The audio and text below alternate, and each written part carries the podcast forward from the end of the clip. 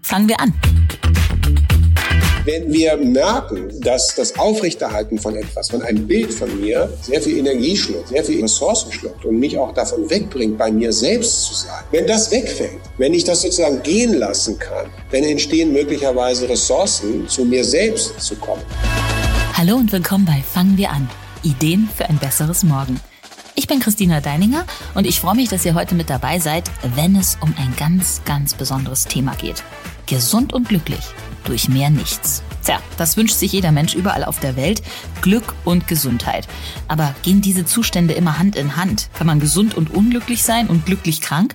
Und wie kann die moderne Medizin besser dabei helfen, ein gutes, glückliches und hoffentlich gesundes Leben zu führen? Mein Experte heute ist Professor Dr. Tobias Esch. Und der hat ein paar Lösungsansätze. Er ist Arzt, Neurowissenschaftler und er ist einer der bekanntesten Glücksforscher Deutschlands.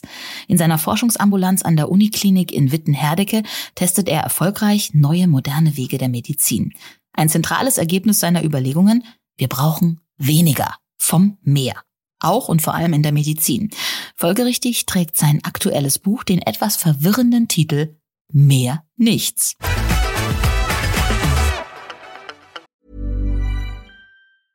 Hiring for your small business? If you're not looking for professionals on LinkedIn, you're looking in the wrong place. That's like looking for your car keys in a fish tank. LinkedIn helps you hire professionals you can't find anywhere else, even those who aren't actively searching for a new job but might be open to the perfect role. In a given month, over 70% of LinkedIn users don't even visit other leading job sites. So start looking in the right place. With LinkedIn, you can hire professionals like a professional. Post your free job on linkedin.com slash people today. Hallo und willkommen, Tobias Esch bei Fangen wir an. Hallo. Lieber Tobias, dein Buch, dein aktuelles, trägt den Titel mehr nichts. Also um gesund und glücklich zu sein, brauchen wir nichts, impliziert das ja so ein bisschen. Aber nichts heißt nicht nichts, sonst hätten wir ja schon alles. Es geht bei mehr nichts natürlich nicht darum, dass wir plötzlich nichts mehr sollen, nichts mehr tun, nichts mehr erleben, keine Freude an nichts mehr haben sollen oder uns entsagen sollen, sondern es ist eigentlich gemeint mehr vom Richtigen, weniger vom Falschen. Oder andersrum, das richtige Leben im richtigen Leben leben und nicht das Falsche, nicht an sich vorbei und nicht Dinge tun, die, die uns nicht glücklich machen, die uns nicht weiterbringen, die uns im Grunde genommen in die Sackgasse führen. Darum geht es. Also das hört sich dann nach an, dass nichts also eine ganze Menge ist, ganz schön viel. Ganz genau. Deswegen ist das Buch auch nicht ganz dünn, weil es eigentlich darum geht, diese Reise zu beschreiben. Diese Reise von dem, wo wir uns alle offensichtlich kollektiv gerade befinden, nämlich, dass irgendwie ganz vieles aus den Fugen geraten ist oder aus den Fugen gerät und die Menschen mehr und mehr erkennen, dass da im Außen, in dem, was da alles überall wächst und gedeiht äh, und äh, was zu viel ist, dass da am Ende nicht die Lösung für, für unsere persönlichen, aber auch die kollektiven Probleme zu finden ist. Und deswegen ähm, nutzen wir die Weisheit derer, die schon ein Stück weiter sind und sich mit dem weniger beschäftigen. Und das versuche ich in verschiedenen Bereichen des Lebens in dem Buch äh, zu beleuchten. Es geht ja gerade seit vielen Monaten, eigentlich geht es in jedem Leben immer darum, viel Glück und Gesundheit. Steht auf jeder Geburtstagskarte drauf. Ähm, jeder will das. Bist du denn glücklich und gesund gerade? ja, das ist schon mal gleich eine sehr schöne Frage, weil ich in dem Buch ja sehr ausführlich beschreibe, dass sowohl Glück als auch Gesundheit ähm, objektiv betrachtet werden können, indem man zum Beispiel einen Arzt oder eine Ärztin fragt, ähm, Labor, ähm, Laboruntersuchungen zu machen oder Ultraschalluntersuchungen und dann anhand eines Charts festzulegen, bin ich gesund oder nicht, Herr oder Frau Doktor. Äh, oder aber die verrückte Idee und auch noch aus dem Mund eines Mediziners äh, bestehen könnte, zu sagen, jetzt legen wir mal das Laborblatt beiseite. Wie fühlst du dich denn eigentlich? Fühlst du dich glücklich und oder gesund? Und das ist insofern verrückt, weil wir das ja gar nicht mehr uns zutrauen, so eine Frage zu beantworten, ohne auf, Hilfs äh, ohne auf Hilfsmittel auszu auszuweichen. Also ohne Hilfsmittel würde ich sagen, ja, gesund und ja, glücklich mit Hilfsmitteln, wenn ich morgens in den Spiegel schaue, würde ich sagen, na ja, gesund so 70 Prozent und glücklich 80 Prozent. Ja, ähm, äh, Tobias, Stichwort Hilfsmittel. Gesundheit, sagst du ja auch, ist ein riesiger Markt. Er wächst und wächst und wächst. Ähm, ein wahnsinnig emotionales Thema. Auf dem Markt herrscht alles andere als Entschleunigung. Im Gegenteil. Ja, das ist tatsächlich der Fall. Also die Daten zeigen eindeutig im Gesundheitswesen und das auch schon vor Corona und mit Corona natürlich, also das ist mehr als explodiert, das Gesundheitswesen, dass, dass es wirklich dramatisch wächst.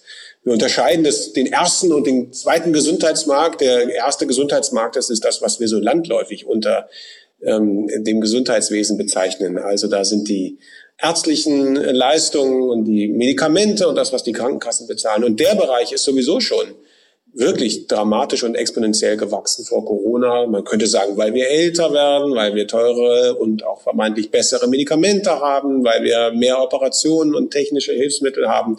Das kostet alles seinen Preis und niemand will das ernsthaft missen.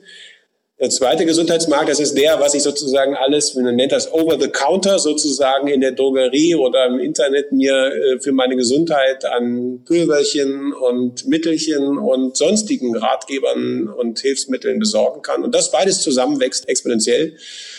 Aber wenn man sowohl in die internationalen Vergleiche reinschaut, was ich im Buch auch mache, muss man sagen, dass mehr Geld nicht unbedingt zu mehr Gesundheit führt. Also Deutschland steckt, äh, steht bei den Ausgaben relativ weit vorne und bei den Outcomes, wie man so schön sagt, also zum Beispiel bei der Lebenserwartung, im Verhältnis auch, auch relativ gesehen, gar nicht so gut da. Also ist überhaupt nicht so, dass mehr Geld automatisch auch bessere Gesundheit erzeugt.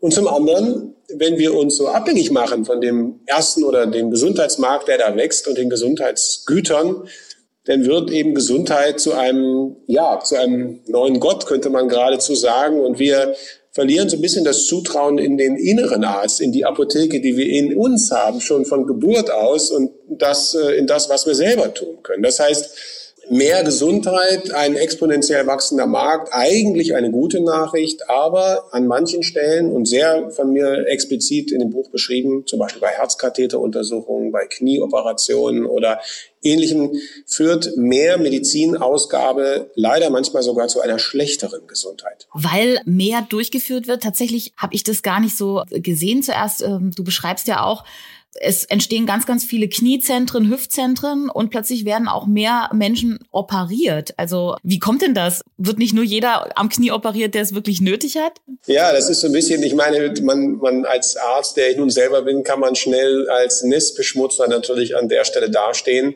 Ich versuche da ist viel Mühe in dieses Buch eingeflossen. Äh, Wer es wissen will, sozusagen, haben wir das in den Anhang gepackt, äh, in weit über tausend Quellen. Wer es nicht wissen will, muss es ja nicht lesen, aber es ist viel Mühe in das Buch eingegangen, tatsächlich die ganzen Quellen auch zu benennen, damit man nicht äh, denkt, dass da macht sich jemand sehr einfach. Aber es ist tatsächlich so, dass äh, die Vorstellung, die wir alle auch als Laien und als PatientInnen haben, ich selbst auch vielleicht, dass nur das gemacht wird, was nötig ist, äh, trifft sich eben nicht immer mit dem, was äh, möglich ist und gemacht wird. Tatsächlich werden manchmal Operationen gemacht in, in auffälliger Häufung äh, in der Nähe von Zentren, die das halt können. Und dann werden aber nicht nur Menschen operiert, die dann im Umkreis äh, leben, sondern es reisen Menschen von weit an und es wird sozusagen ein ganzer Markt bedient, der aber auch aktiv gefördert wird. Das heißt, wir sehen, dass statistisch gesehen zum Beispiel die Notwendigkeit, Kniegelenksoperationen zu machen, sich unterscheidet, also die Notwendigkeit sich unterscheidet von dem, was gemacht wird. Und das hat was damit zu tun, ob kaufkräftige Gemeinden und äh, Menschen, die dort leben, in der Umgebung sind. Also wenn es sich lohnt, Dinge zu tun in der Medizin, ich sage es jetzt mal relativ provokant, wenn es sich auszahlt, dann wird es gemacht. Und das ist nicht immer gut. Nee, das klingt jetzt, wenn du das so beschreibst, gar nicht gut. Sollte Gesundheit nicht ähm, wirklich von ökonomischen Interessen entkoppelt sein? Denn die letzten Jahre ist es ja komplett in die andere Richtung gegangen. Ja, das würde man sich wünschen. Das ist ein komplexes Gebiet, das habe ich auch in dem Buch versucht aufzudröseln anhand von zwei Beispielen. Also die eine Frage ist, wenn das Gesundheitswesen, und das ist es, äh, stark durch ökonomische Zwänge reguliert oder eben auch nicht reguliert wird, sondern bestimmt wird, wäre dann eigentlich zu fordern, dass das Gesundheitswesen staatlich sein müsste, um es sozusagen aus diesen primär wirtschaftlichen, privatwirtschaftlichen Interessen rauszuhalten. Das wäre eine naheliegende Antwort, die zweite ist dann gar nicht mehr so leicht, weil wir sagen können, in vielen Ländern, in denen das Gesundheitswesen eher auch privatwirtschaftlich organisiert ist, aber die Rahmenbedingungen sehr klar sind, funktioniert es zum Teil gut bis sehr gut und auch besser als bei uns. Und in anderen Ländern, wo wir eine rein staatliche Gesundheitsfürsorge haben, ist es nicht unbedingt besser. Also, dass der Staat unbedingt der bessere Arzt oder Ärztin oder der bessere Gesundheitsfürsorger ist, das ist tatsächlich so einfach nicht zu beantworten mit Ja. Das Zweite ist, und da sprichst du was sehr Wichtiges an und da bin ich sofort bei dir. Äh, wir haben so ein Hybrid in Deutschland im Grunde genommen. Wir haben sehr, sehr viel staatlich geregelt und auch vom Staat organisiert. Die Krankenkassen sind sozusagen des öffentlichen Rechtes und sozusagen halbstaatliche Organisationen, wenn man so will. Ja, würden die natürlich so nicht sagen, aber der Markt ist so stark reguliert, dass wir eine quasi staatliche äh, Gesundheitswirtschaft haben. Und gleichzeitig aber ist sozusagen das Verteilen des Geldes, also das, was eingenommen wird, geht nicht automatisch an den Staat, sondern wird oft nach privatwirtschaftlichen Interessen verteilt. Und das führt dazu, dass das Gesundheitswesen bei uns nicht Teil der staatlichen Daseinsfürsorge ist. Und anders als die Polizei oder die Feuerwehr, die 100 Prozent sozusagen äh, organisiert, oder bei der Feuerwehr, sag mal, teils, teils, aber die Berufsfeuerwehren 100 Prozent in staatlicher Obhut sind, ist das im Gesundheitswesen nicht der Fall. Und das ist schon eine berechtigte Frage. Warum ist ein so wichtiger Teil unseres Lebens so halb privat und zumindest was die Gewinn, das Abschöpfen der Gewinne angeht, privat organisiert? Das ist so, wie es jetzt ist, sollte es nicht bleiben. Nein, und genau, man hat es eben jetzt gerade im letzten Jahr auch gemerkt, der Sektor ist systemrelevant, eben wie auch andere Sektoren hier in unserem Land. Und das, naja, aber du sagst ja auch, Gesundheit ist eine Entscheidung. Es kommt ja drauf an, was ist überhaupt gesund und wir selber können das steuern. Mhm. Gesundheit wird durch unser Verhalten bestimmt. Das glaube ich nicht. Was ist mit dem Virus? Ja, genau. Also der Witz ist, ich habe dieses Buch lange geplant gehabt und äh, dann angefangen zu schreiben und es war fast die Woche, in der Corona zum ersten Mal in Europa äh, auftrat. Und zu dem Zeitpunkt war noch nicht abzusehen, was passieren würde. Aber nun ist es alles anders gekommen, für uns alle natürlich eine wichtige Erfahrung, auch eine Lernerfahrung. Und trotzdem würde ich das, was im Buch so steht, heute noch natürlich genauso schreiben, denn das Buch ist ja auch, hat sich ja mitentwickelt, will sagen, von einer Million, ja, ich sag's jetzt mal so krass, Toten pro Jahr, also eine Million Menschen sterben in Deutschland etwa über den Daumen jährlich. Davon sind 860.000 an Verhaltenserkrankungen sozusagen gestorben. Also Dinge, die prinzipiell, also man kann den Tod nicht verhindern, aber in dem ganz konkreten Fall, wenn der Tod eintritt, prinzipiell verhinderbar gewesen wären. Was sind das für welche? Also mangelnde Bewegung, Rauchen zum Beispiel, ganz groß mit 140.000 Toten jedes Jahr, Diabetes, Zuckerkrankheiten, die mit der Ernährung zusammenhängen, auch bestimmte Krebserkrankungen, davon nicht wenige durch Verhalten mit beeinflusst. Also das, was ich tue, was ich esse, wie ich mich bewege, wie viel Stress ich habe, wie ich schlafe, äh, welchen Risiken ich mich auch aussetze, das ist der Teil, der unserem Verhalten äh, sozusagen zuträglich ist und den kann ich beeinflussen und das macht, wenn man es umrechnet, etwa 85 Prozent, vielleicht sogar ein Tick mehr der Todesfälle jedes Jahr aus und dann bleiben noch 15 Prozent über für alles andere und da in diesem relativ kleinen Teil stecken unter anderem die Viruserkrankungen, die bakteriellen Erkrankungen, die Infektionen.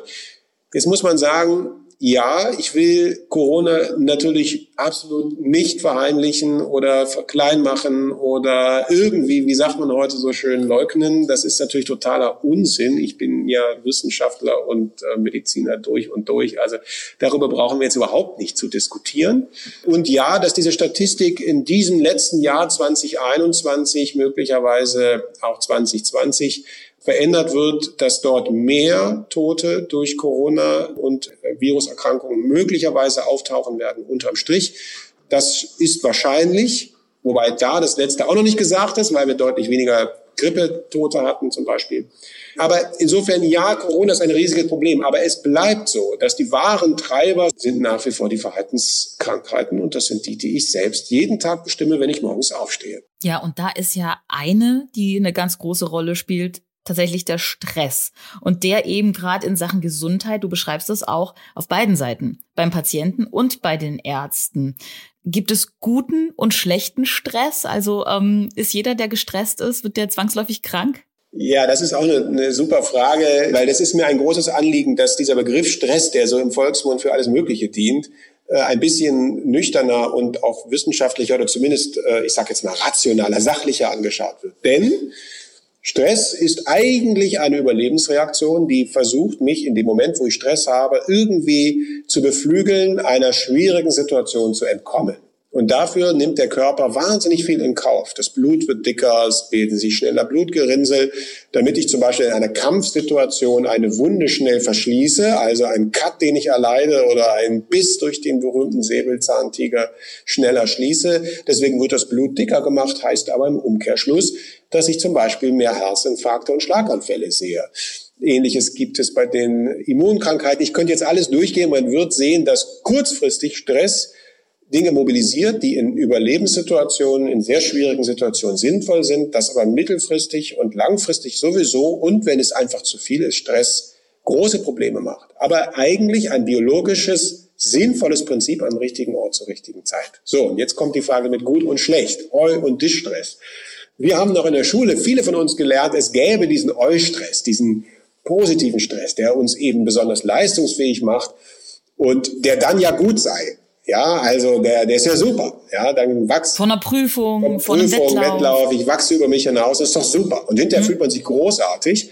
Und was soll daran schlecht sein? Und Distress oder schlechter Stress wäre der, der sich schon beim Erleben so anfühlt, so, boah, will ich nicht, ist, boah.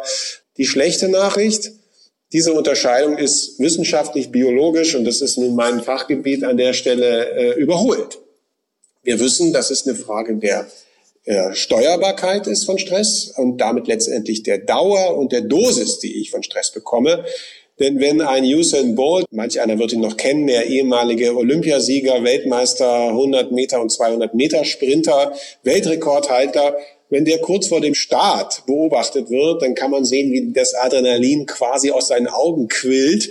Man sieht, da ist einer maximal unter Stress. Dann läuft der 9, ganz bisschen Sekunden und ist dann äh, äh über die 100 Meter Linie. Und dann nimmt der Stress sehr, sehr schnell ab, weil er das Ziel erreicht hat. Das ist ein steuerbarer Stress mit einer hohen, aber sehr kurzfristigen Dosis und das ist im Prinzip gut. Jetzt könnte man sagen, Eustress. Wenn der aber alle drei Stunden rein theoretisch oder zumindest jeden Tag diesen gleichen Wettkampf hätte und ständig in dieser Alarmsituation wäre, in dieser maximalen Angespanntheitssituation und hinter diesem maximalen auch, ich sag mal, biologischen Cocktail von Stresshormonen, dann würde der Bluthochdruck bekommen, dann würde der vielleicht sogar Herzinfarkt, Schlaganfall bekommen, Immunkrankheiten, Schmerzkrankheiten, Schlafstörungen, Verdauungsstörungen, weil wenn du kämpfen oder fliehen sollst oder 100 Meter läufst, dann sollst du nicht auf Toilette gehen oder Hunger haben. Okay. Das heißt, es ist eine Frage der Dosis. Würdest du ständig das erleben, würdest du krank werden. Würdest du viermal im Jahr, fünfmal im Jahr einen großen Abenteuerurlaub machen, mit dem ganzen Excitement, was dazugehört, würdest du krank werden. Würdest du dich ständig verlieben und ständig sozusagen diesen ganzen Cocktail an, an Aufregung durchleben, äh, was zum Beispiel Verliebtsein mit sich bringt, dann würdest du am Ende des Tages Stresskrankheiten bekommen. Das ist nämlich nicht eine Frage von gut oder schlecht, sondern einfach nüchterne Biologie.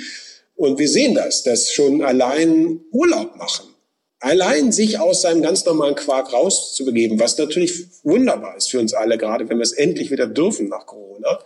Selbst da sehen wir auf der Skala sozusagen der stressigen Ereignisse, dass das nicht nichts ist. Es ist auch ein bisschen stressig und zu viel ist zu viel und zu wenig ist zu wenig. Deswegen sollten wir diese Unterscheidung zwischen guten und schlechten Stress vergessen und uns mehr darauf fokussieren, wie wir mit Stress besser umgehen können. Letztes Beispiel. 2006 hat man das mal im Münchner Großraum äh, untersucht, wie Herzinfarkteinlieferungen äh, mit dem Notarztwagen in die Münchner Kliniken zusammenhingen mit Spielen der deutschen Mannschaft bei der Fußball-Weltmeisterschaft. Und da fand man einen signifikanten Zusammenhang. Bei Frauen und noch stärker bei Männern will sagen, wenn Deutschland spielte, kriegten Menschen Herzinfarkte und, man muss es leider so sagen, starben auch daran. Und trotzdem hätte man die gleichen Leute fünf Minuten, bevor sie im Notarztwagen waren, befragt, äh, in der Bar oder zu Hause grölend mit den Nachbarn. Dann hätten die alle gesagt, ich liebe das. Das ist Eustress, positiver Stress. Nein, das ist nicht. Das ist, wenn es zu viel ist, ist zu viel. Und dieses zu viel, da sind wir wieder beim mehr nichts. Da sagst du ja, da kann ich mit dem Mittel der Achtsamkeit gegenwirken diese Achtsamkeit, ja, hat so einen leicht esoterischen Hauch, wenn man das so hört. Was ist denn diese berühmte Achtsamkeit eigentlich, die uns helfen soll? Ja, also es gibt eine Definition, die gleich mal vorwegzuschieben. Da geht es darum, dass ich äh, mein Augenmerk auf den gegenwärtigen Moment richte, ohne das, was ich jetzt erlebe, zu bewerten. So, wo kommt das her? Das kommt aus vor allen Dingen religiösen und, äh, wenn man es genau nimmt, nicht nur asiatischen äh, Traditionen. Wir finden es auch im Christentum, bei einigen Mystikern zum Beispiel sehr genau beschrieben.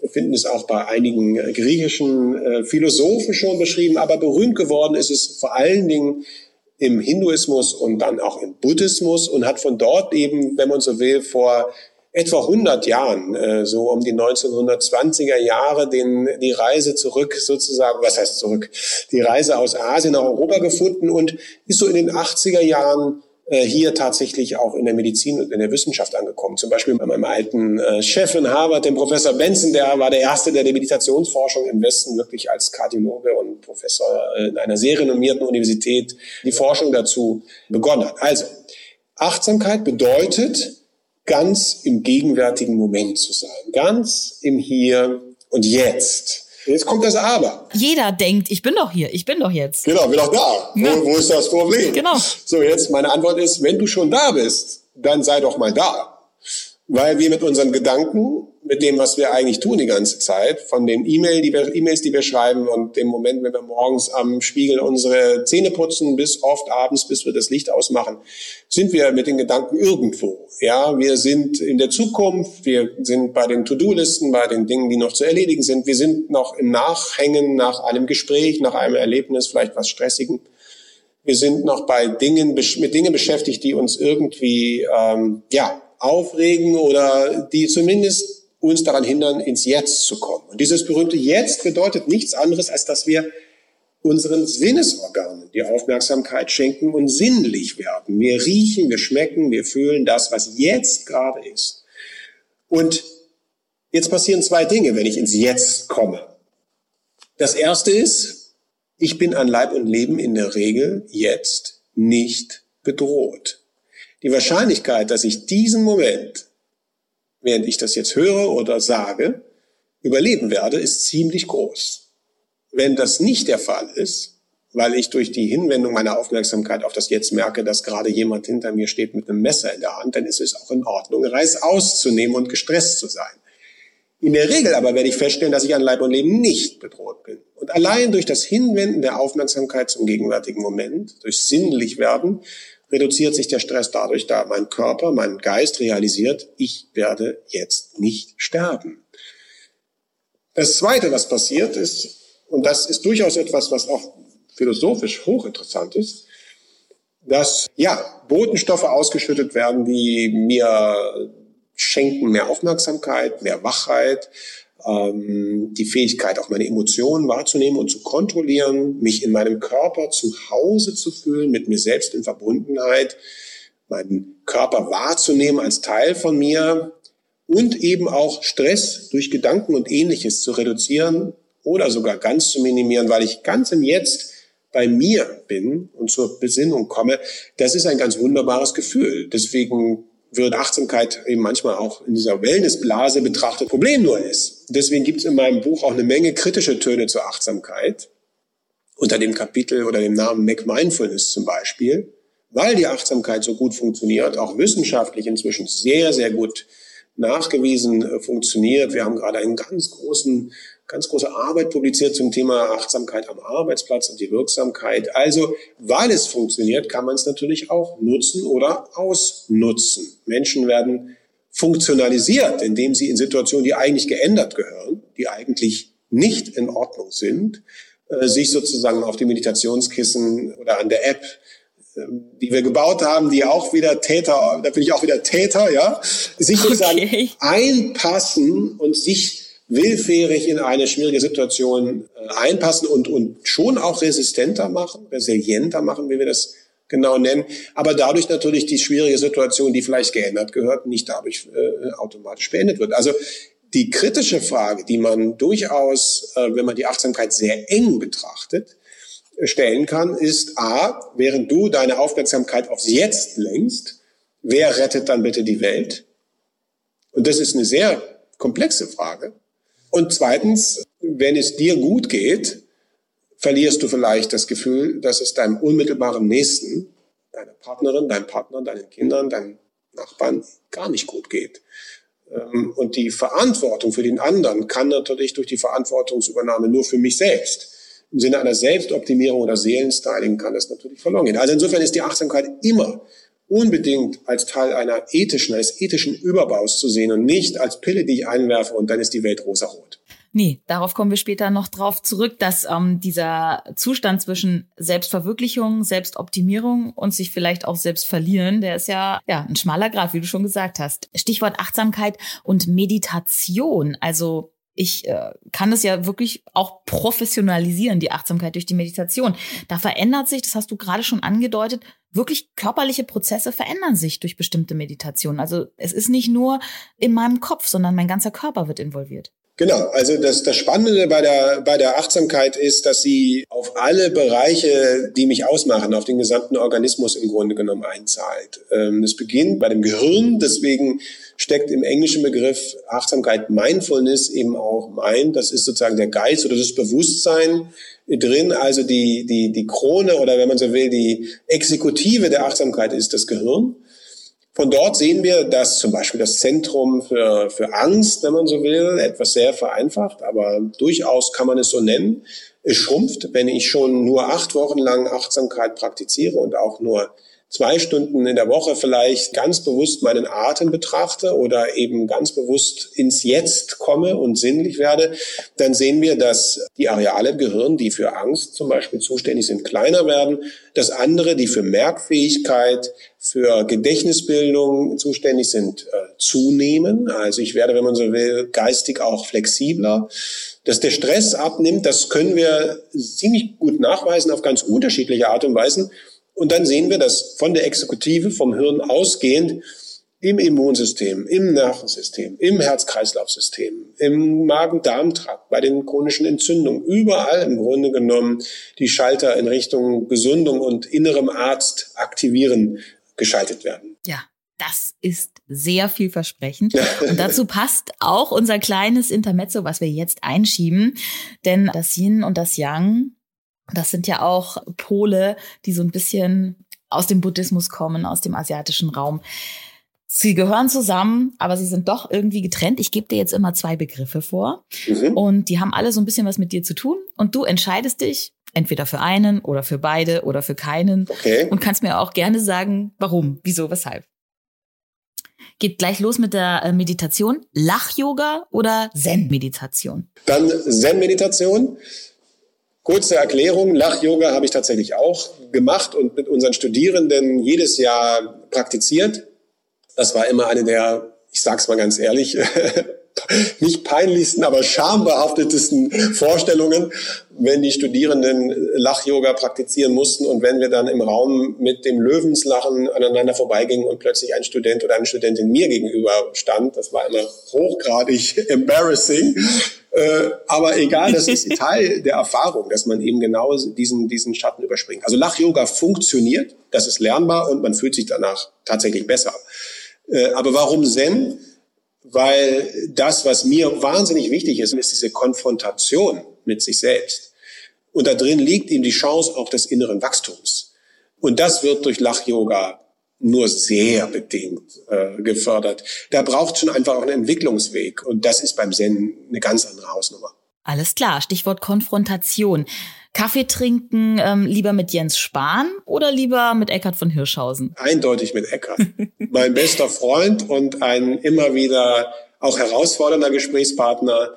Wahnsinnig äh, bereichernd, inspirierend und äh, obwohl wir uns nicht immer nach dem Munde reden, ziehe ich einen Freund, der äh, mir offen die Dinge sagt, wie sie sind, sehr offen, auch schmerzhafte Dinge, immer einem Politiker vor, der mit ewig gleicher Miene und gleichem Lächeln mir alles Mögliche erzählt und mir alles Mögliche unterjubeln würde. Nein, die persönliche Begegnung mit einem Freund würde ich immer vorziehen. Das ist schön. Und äh, persönliche Begegnungen äh, betrifft auch das nächste Paar Landarztpraxis oder große Uniklinik. Boah, Jetzt müsste ich sagen, große Uniklinik, weil mein Lebenslauf mich in beide Bereiche geführt hat. Ich war tatsächlich auf der Landarzt in einer großen Landarztpraxis, wirklich richtig auf dem Land täglich, nachts mit äh, Besuchen äh, bei den, in den Bauernschaften, wo ich mit dem Auto im Notdienst dann in den Graben gerutscht bin und der Trecker mich rausholen musste im Scheinwerferlicht. Also ich kenne beides wenn ich merke, wo komme ich näher an das Potenzial ran, äh, an mein Potenzial, dann schon in der Uniklinik. Warum ist das so? Weil man im Team arbeitet und weil man meistens im Team mit immer mal wieder auch sehr inspirierenden Leuten arbeitet. Das ist in der Landarztpraxis inspirierend schon ja und oft die Patienten große Lehrer, äh, tolle Begegnungen, aber man ist eben einfach sehr alleine. Und ich überlege gerade, Du hast mir nichts Drittes angeboten, deswegen lassen wir es dabei. Okay. Aber auch Unikliniken sind natürlich künstliche Orte, mhm. an denen Menschen in Extremsituationen erlebt werden. Ich ziehe es am Ende des Tages schon vor, auch äh, in Kontexten zu sein, wo man gemeinsam auch ein bisschen wachsen und ein bisschen sich begegnen kann. In der Uniklinik bleiben Patienten in der Regel nur eine kurze Zeit, hoffentlich. Und man, man, man ist schon in einem eher äh, Modus, wo man, wo man Apparatemedizin macht. Das ist jetzt nicht mein Bild von Medizin per se. Ja. Aber du bist anscheinend dort ein bisschen glücklicher. Deswegen, letztes Paar, nochmal die Glücksgefühle mit 18 erleben oder einmal die Glücksgefühle eines 80-Jährigen anschauen. Also wenn ich ganz ehrlich bin, obwohl ich über die bessere Hälfte an vielen Stellen schreibe und wir auch forschen und zeigen können, dass die 80-Jährigen die zufriedensten sind, statistisch gesehen wohlgemerkt, das mag nicht für jeden Einzelnen äh, gelten. Wenn ich jetzt so ganz ehrlich bin, mit 18 war schon cool. ich glaube, ich glaube, glaube ich würde es vielleicht, würde ich nehmen. Jawohl. ja, ja. Und soll ja, also sagst du, das ist ja der U-Verlauf des Lebensglückes. Also mit ja. 18 und mit 80 scheint es ganz oben zu sein, sagst du als Glücksforscher. Würdest du dich selber auch so äh, bezeichnen? Bist du ein Glücksforscher? Ja, ich bezeichne mich ehrlicherweise selber nicht unbedingt Glücksforscher, habe das lange sogar ganz aktiv immer aus allen Interviews, wenn ich das zum, zum Angucken bekam oder sonst was immer gestrichen, weil ich fand das immer so irgendwie so, so platt. Fand das war nicht angemessen für die Forschung, nicht nur unsere, sondern die, die auch da an anderen Stellen dahinter steht. Inzwischen bin ich nicht mehr ganz so, bin ich etwas entspannter mit dem Begriff, weil meistens kann ich ja dann doch auch erklären, was ich darunter verstehe. Insofern, äh, ich nenne es eher, wir forschen über das Belohnungssystem im Gehirn und über die Lebenszufriedenheit. Aber meine Güte, wenn es dann die Glücksforschung sein soll, das halte ich inzwischen auch. Das ist der Vorteil, wenn man über 50 ist, dann kann man das auch gut, ganz gut wegatmen. Gesundheit haben wir ja ganz viel drüber gesprochen. Großes Thema eben auch in deinem neuen Buch und äh, Glück. Die beiden Sachen, die man gerne in die Geburtstagskarte schreibt. Da sagst du, die sind nicht zwangsläufig aneinander gekoppelt. Mhm. Ja, Stichwort ähm, Menschen, die vielleicht schwer krank sind, haben vielleicht sogar Momente des größten Glücks oder viel größeres Glück, den, das sie empfinden als Menschen, ähm, denen vielleicht überhaupt nichts passiert ihr ganzes Leben lang. Mhm. Ähm, du beschreibst ja auch äh, Christina Vogel, die Radrennfahrerin, die ja sagt, ich fühle mich eigentlich so frei und so glücklich wie lange nicht davor. Wie kommt denn sowas? Ja, also wir untersuchen das gerade in einem größeren Forschungsprojekt systematisch, weil uns das eben so oft begegnet ist in den Schilderungen von Betroffenen, äh, dass wir das jetzt wirklich auch systematisch und genauer untersuchen wollen.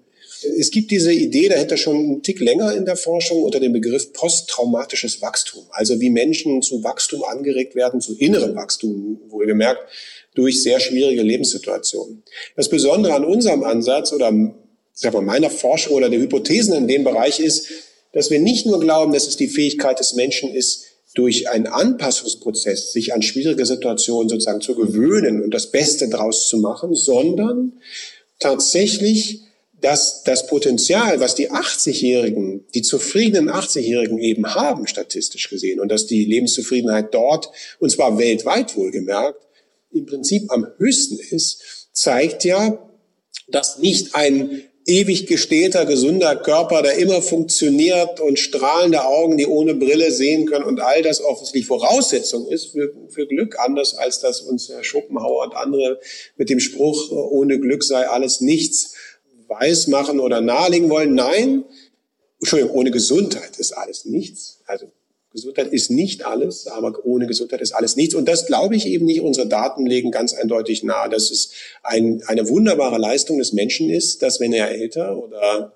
sie älter wird, man genau immer mehr glücklich sein kann und zufrieden vor allen Dingen auch, wenn der Körper nicht mehr so äh, tickt. Und warum das so ist, ja, das ist äh, interessant. Eine Möglichkeit könnte sein, dass wir eben sehr viel Energie darauf richten, gerade auch in der ersten Lebenshälfte, den Körper gesund zu halten, damit er möglichst lange auf dieser Erde funktioniert. Das ist auch ehrlicherweise gut so. Das soll auch so sein. Aber wenn wir merken, dass, dass das Aufrechterhalten von etwas, von einem Bild von mir, sehr viel Energie schluckt, sehr viel ähm, Ressourcen schluckt und mich auch davon wegbringt, bei mir selbst zu sein, im Sinne auch der Achtsamkeit, wir sprachen darüber, und wenn das wegfällt, wenn ich das sozusagen gehen lassen kann, dann entstehen möglicherweise Ressourcen, ähm, die Möglichkeit, zu mir selbst zu kommen. Und ja, Christina Vogel sagt eben zum ersten Mal in meinem Leben muss ich nicht, sondern kann. Sagt sie im Rollstuhl sitzen. Das, was für eine abwegige Vorstellung eigentlich. Oder mein äh, Freund Martin Klemm, eben der im Rollstuhl nach einem Querschnittsunfall ebenfalls ganz wunderbar dankbar wird für das, was er durch diese Erkrankung gelernt hat. Und ich könnte jetzt weitergehen. Wir haben sehr, sehr viele Beispiele, die nahelegen, dass wenn man uns sozusagen die Handschellen nimmt dessen, was der Körper eben manchmal auch sein kann, und wir sozusagen die Angst oder ich, manche der Protagonisten haben gesagt, die Hölle wirklich mal erlebt haben, von der wir alle täglich Angst haben und das durchgestanden haben, dann sind wir angstfreier und müssen nicht mehr ein Bild von uns hinterherlaufen, was wahnsinnig viel Energie kostet, sondern können uns auf das Wesentliche, nämlich genau das, was ich im Buch beschreibe, unter nichts, äh, auf das Wesentliche fokussieren. Und das macht frei. Du beschreibst es ja auch, dass Krankheiten kulturell unterschiedlich aufgefasst werden. Bei uns ist es eigentlich das Bild, das ist ein Störfaktor. In anderen Kulturen wird es als Katharsis, als Reinigung, als ein, eine Prüfung vielleicht gesehen. Ja? Also man muss sich nicht immer gut fühlen. Ja? Das macht Stress. Das macht Stress und vor allen Dingen, wie gesagt, mein zentrales Motiv ist eben der Reifungsprozess des Menschen über die Lebenszeit. Und wenn es so ist, dass ganz am Ende, nicht ganz am Ende, die letzten Lebensjahre, das gehört fairerweise auch erzählt, da geht das Glück und die Zufriedenheit relativ stark nach unten. Also wenn man wirklich in den allerletzten äh, Phasen des Lebens ist, wo das Leben einfach wirklich sehr, sehr schwer ist. Aber das ist eben nicht mit 60, 70 oder 80, sondern statistisch erst Mitte 80 zum Beispiel.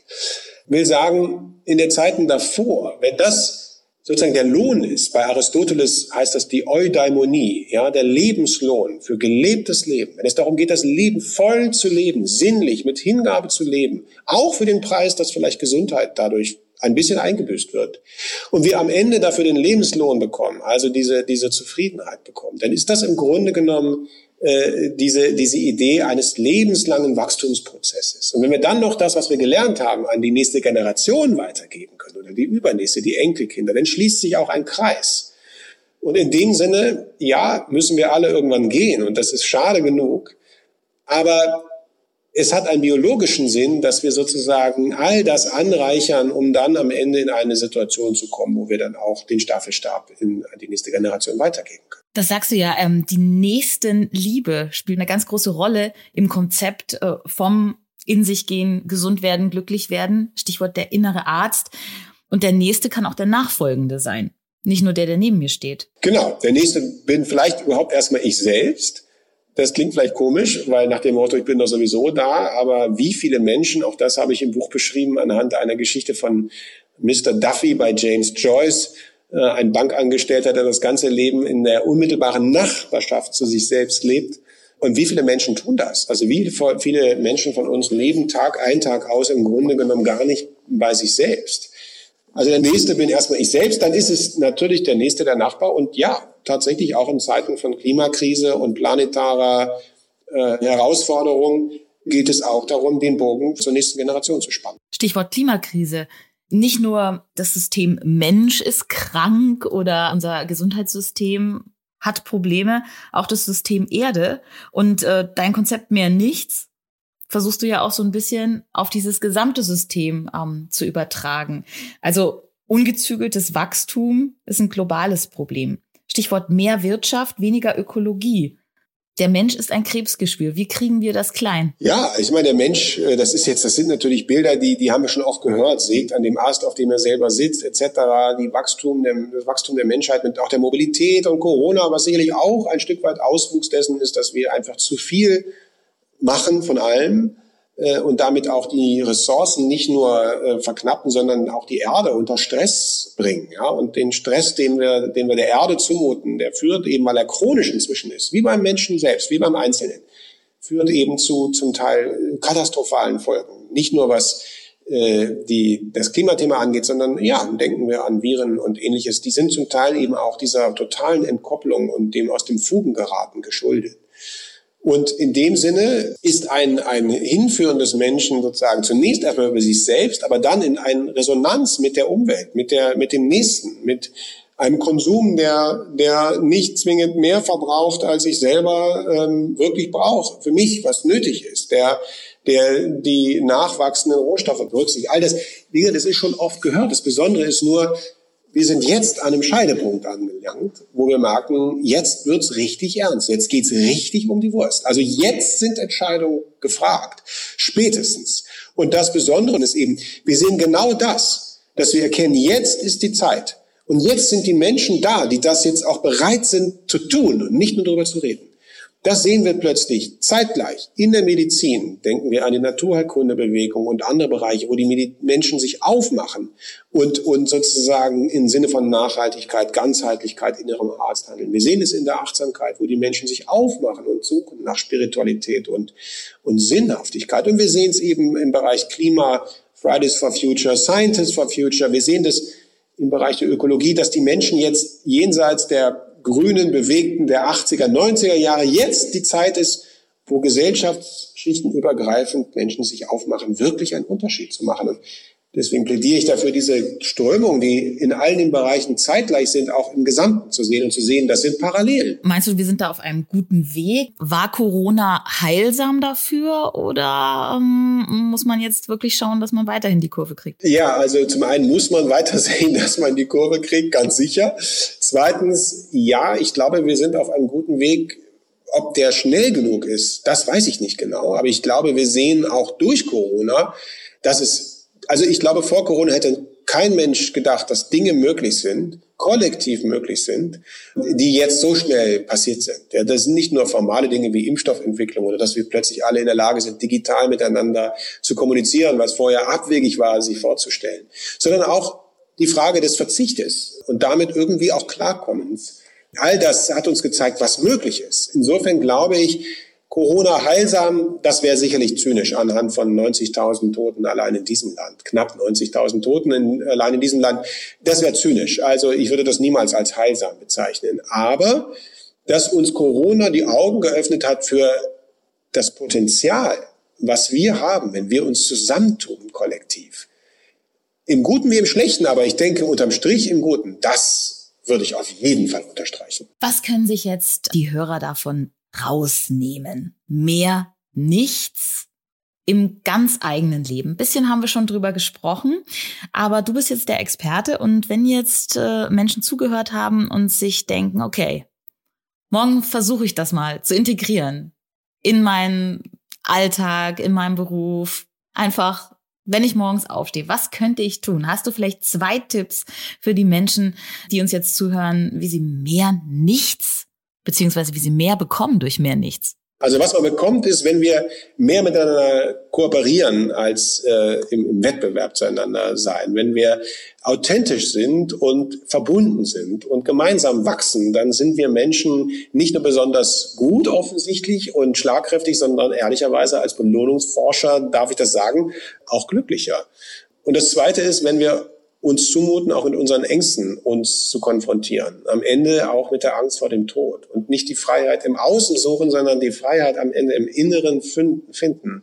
Und nicht durch Fülle und Konsum, sondern durch die wesentlichen Dinge sozusagen äh, Erfüllung erfahren. Dann sind wir sag mal, wie die Amerikaner so schön sagen, at, at the top of our license. Ja. Wie kommen wir dahin? Zwei ganz konkrete Dinge. Bei der nächsten Kaufentscheidung im Supermarkt, wenn ich mit meinem Wagen durch die äh, Gassen, durch die Gänge rolle, nur in den äh, Wagen tun, was ich wirklich brauche. Äh, man könnte auch sagen, ob es mich glücklicher macht, ob das, was ich da kaufe, sozusagen genau einzahlt. Hilft mir das? Macht mich das oder andere glücklich? Glücklicher ist es wirklich notwendig? Eckhart nutzt manchmal das Bild, will ich daraus bestehen, wenn es etwas ist zu konsumieren? Aber ganz grundsätzlich die Frage, äh, ist, ist es wirklich, brauche ich das wirklich? Für mich oder für das Glück anderer? Und wenn es nicht wirklich gebraucht ist, so what? Wir haben es während Corona haben wir auf so viel verzichtet, da können wir jetzt einfach mal dranbleiben. Ja, also nur in den Wagen tun, was ich wirklich brauche. Äh, und der zweite Tipp, das hat das äh, ist eben diese Idee, kann ich mich auch mit meinen Ängsten, auch mit schwierigen äh, Situationen konfrontieren? Kann ich das aushalten, um diese Freiheit im Inneren zu finden? Also der zweite Tipp ist, kann ich es mit mir selbst aushalten? Kann ich jeden Tag fünf bis zehn Minuten einplanen, wo ich einfach mal nur mit mir bin. Ohne das Handy gleich zu zücken, ohne das Buch oder den Fernseher oder die Musik, sondern einfach mal die Atmung beobachten, meine Gedanken beobachten, schauen, wie es mir geht. So eine Art innere Inventur, ein paar Minuten innere Inventur und dann vielleicht noch ein paar Minuten einfach nur da sein. Hören, was zu hören ist, was jetzt passiert, die Vögel vielleicht draußen vom Fenster, mein Atem, Geräusche aus dem Körper, auch Dinge, die vielleicht nicht angenehm sind, wahrnehmen und gehen lassen. Also, kaufen, was ich brauche und mit mir selber einen Termin haben. Einmal am Tag, fünf bis zehn Minuten. Damit würde die Welt vielleicht ein bisschen besser werden. Das werden wir gleich alle morgen mal probieren. Und vielen Dank, lieber Tobias, für dieses Gespräch. Gerne. Und ich hoffe, alle bekommen bald mehr durch mehr nichts. Danke. Das war Fangen wir an, Ideen für ein besseres Morgen. Wenn ihr neugierig geworden seid und Lust habt auf mehr, das aktuelle Buch von Tobias Esch heißt Mehr Nichts, warum wir weniger vom Meer brauchen und ist bei Goldmann erschienen. Und wie gesagt, nichts ist nicht nichts, sondern richtig viel. Ich bin Christina Deininger und ich freue mich, dass ihr mit dabei wart. Ich hoffe, ihr habt was mitgenommen heute und vielleicht fangt ihr morgen an, was in eurem Heute für unser aller Zukunft zu verändern. Wir freuen uns über eure Rückmeldung. Am meisten natürlich über eine Bewertung auf der Podcast-Plattform eurer Wahl, ja oder per Mail an podcast@penguinrandomhouse.de. Und jetzt abonnieren und keine Folge mehr verpassen. Fangen wir an. Ja, und jetzt haben wir noch einen ganz besonderen Podcast-Tipp für euch. Hört auf jeden Fall mal rein, es lohnt sich. Hallo, ich bin Michelle. In unserem Podcast heute wichtig geht es nicht nur um die ganz großen Fragen, sondern auch um die Geschichten dahinter. Es geht um Hintergrundwissen und wirkliche Erkenntnisse. Dazu spreche ich mit handverlesenen Journalistinnen, mit Spitzenpolitikerinnen und auch mal mit meinem Opa.